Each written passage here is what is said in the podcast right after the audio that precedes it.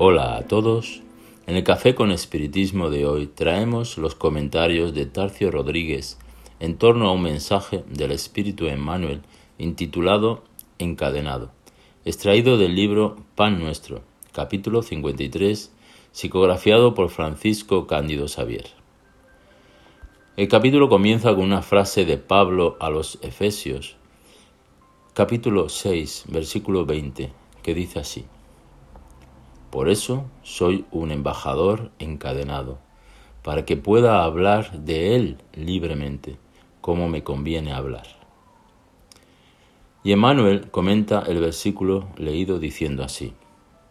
Observamos en este pasaje al apóstol de los gentiles en una afirmativa que parece contradictoria a primera vista. Pablo alega la condición de emisario encadenado y, simultáneamente, declara que esto ocurre para que pueda servir al Evangelio libremente cuanto le convenga. El gran trabajador se dirigía a los compañeros de Éfeso, refiriendo su angustiosa situación de prisionero de las autoridades romanas. Entretanto, por esto mismo, en vista del difícil testimonio, traía el espíritu más libre para el servicio que le correspondía realizar. El cuadro es significativo para cuantos pretenden la independencia económico-financiera o demasiada libertad en el mundo para así dar el ejemplo de las enseñanzas evangélicas. Hay mucha gente que declara esperar a tener días de abundancia material y las facilidades terrestres para atender al idealismo cristiano. Todo esto, sin embargo, es un contrasentido pues el servicio de Jesús está destinado en cualquier lugar. Pablo, encadenado, se sentía más libre predicando la verdad.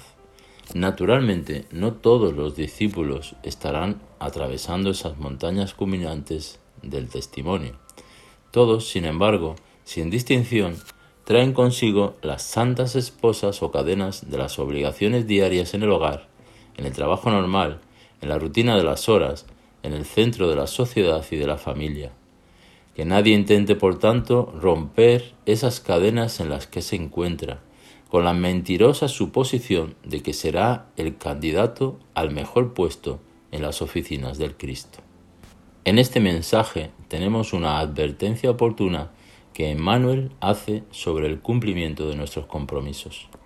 Es cierto que pruebas y obstáculos existen para todos, muy bien expuestos y aclarados por el espiritismo para estimular el progreso de nuestra inteligencia. Allan Kardec trae en el tercer capítulo del libro intitulado La Génesis una explicación muy precisa del pensamiento que pretendemos exponer, diciendo así.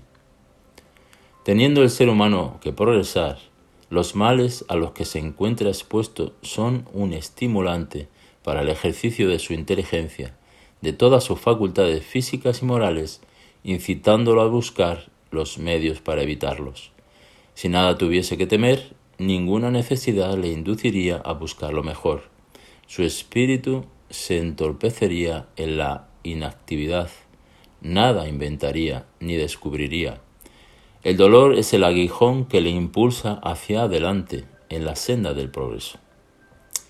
Con esto comprendemos entonces que el dolor o la prueba son esos estímulos del progreso pero la reflexión de Emmanuel nos recuerda la cantidad de ocasiones en que, a pesar de que nos priven de tiempo u oportunidades, nos dan la posibilidad de ser testigos de todo cuanto hemos aprendido en el curso de las experiencias.